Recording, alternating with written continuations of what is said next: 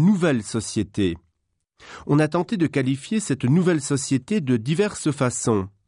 On l'a appelée société de masse, faisant référence particulièrement à l'impact des techniques modernes de communication de masse. On l'a surnommée société de consommation, par opposition à la société de production, qu'était la société industrielle. Herbert Marcuse l'a appelée société industrielle avancée, dans la critique sévère qu'il en a faite. Le sociologue français Alain Touraine parle à la fois de société programmée et de société post-industrielle. Quel que soit le nom qu'on donne à la nouvelle société, on s'accorde généralement à y reconnaître une bureaucratisation de plus en plus généralisée, en même temps qu'un refus de la bureaucratisation et de ses conséquences.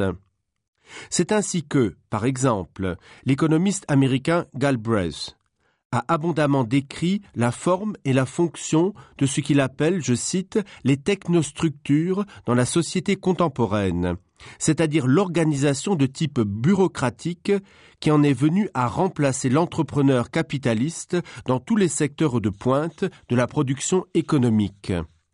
Mais en même temps, d'autres chercheurs, comme White, ont illustré les irrationalités et les menaces de l'organisation et de l'homme de l'organisation, pendant que d'autres, comme Marcuse, soulignaient le rôle aliénant de l'organisation pour l'homme. Toutes les descriptions qu'on donne de la société nouvelle, aussi bien que de la société industrielle, ont ceci en commun qu'on tend à présenter le changement social comme un phénomène objectif, qui se produit en quelque sorte en dehors de l'homme, et dont celui-ci subit l'impact et les conséquences. Les descriptions du changement dans la société moderne n'échappent pas à ce qu'on pourrait appeler un certain sociologisme, qui tend à réifier le changement, à le considérer comme un objet ou une chose à peu près complètement en dehors et au-dessus de l'homme. Il n'est pas dans notre intention de nier toute validité à ces descriptions. Elles présentent de toute évidence une image réelle des transformations que subissent le monde moderne et l'homme contemporain. Or, l'idée qui se fait jour est que le changement n'est pas seulement un phénomène extérieur à nous, se produisant dans les choses ou dans notre milieu. Le changement, c'est aussi une idéologie, une perception du monde, une certaine conviction. Si beaucoup de choses changent effectivement autour de nous, c'est pour une large part parce que nous croyons qu'elles changent, ou parce que nous voulons qu'elles changent, ou parce que nous avons accepté qu'elles changent. Cet aspect du changement est trop souvent négligé par l'analyse sociologique. En effet, la plus grande mutation du XXe siècle, c'est peut-être que l'homme moderne perçoive et juge les réalités sous l'angle du changement. Cet homme ne porte plus sur les choses le regard du photographe, mais celui du cinéaste. Il perçoit les choses dans leur succession, dans leur durée, et il arrive qu'il les mette en mouvement par le regard même qu'il porte sur elles et par le contact qu'il a avec elles. L'homme peut voir les choses sous leur aspect dynamique, dans ce qu'elles ont en elles évolution, conflit, transformation.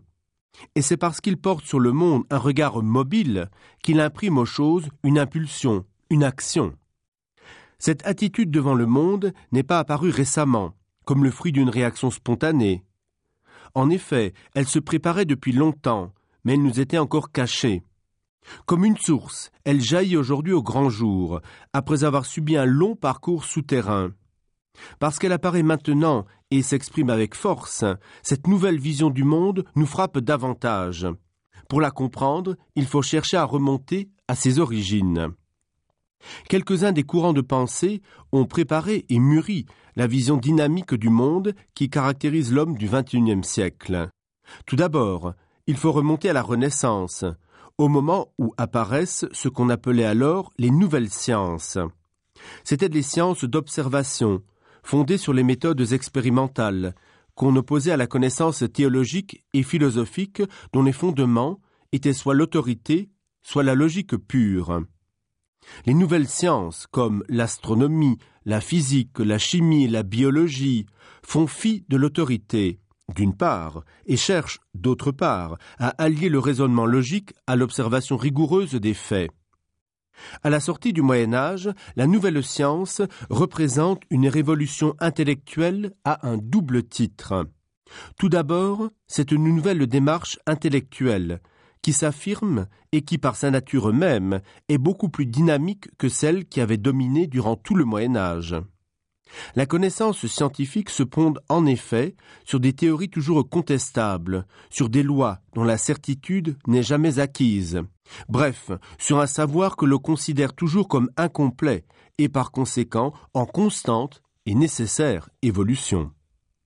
Par ailleurs, le contenu même de la nouvelle science s'avère être une vision dynamique des choses.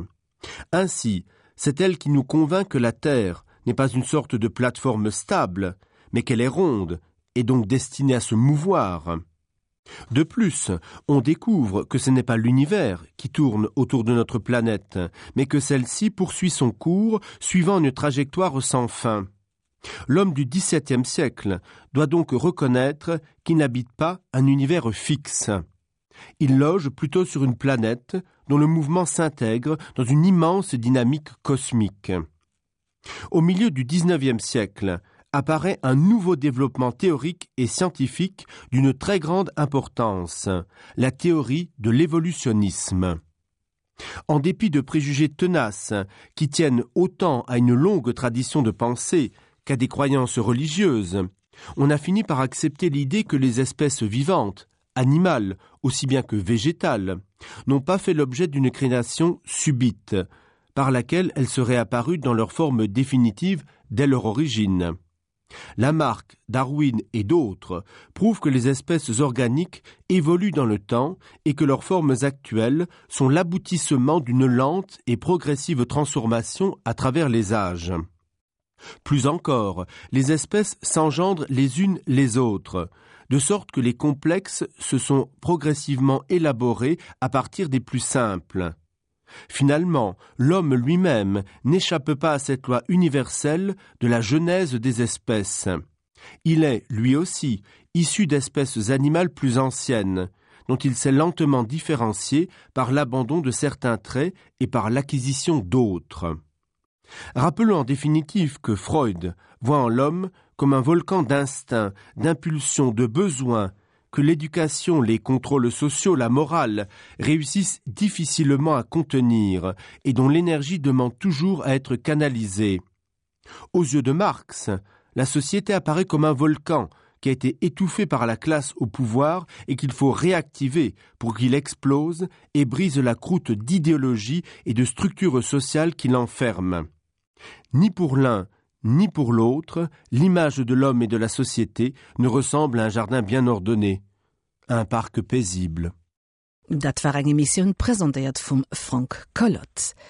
Den Jean-Paul Bettendorf begréist Dir um halfracht fir d'Emissionioun Klassik oder klassisch haut am Mëttelpunkt den Rokokostil.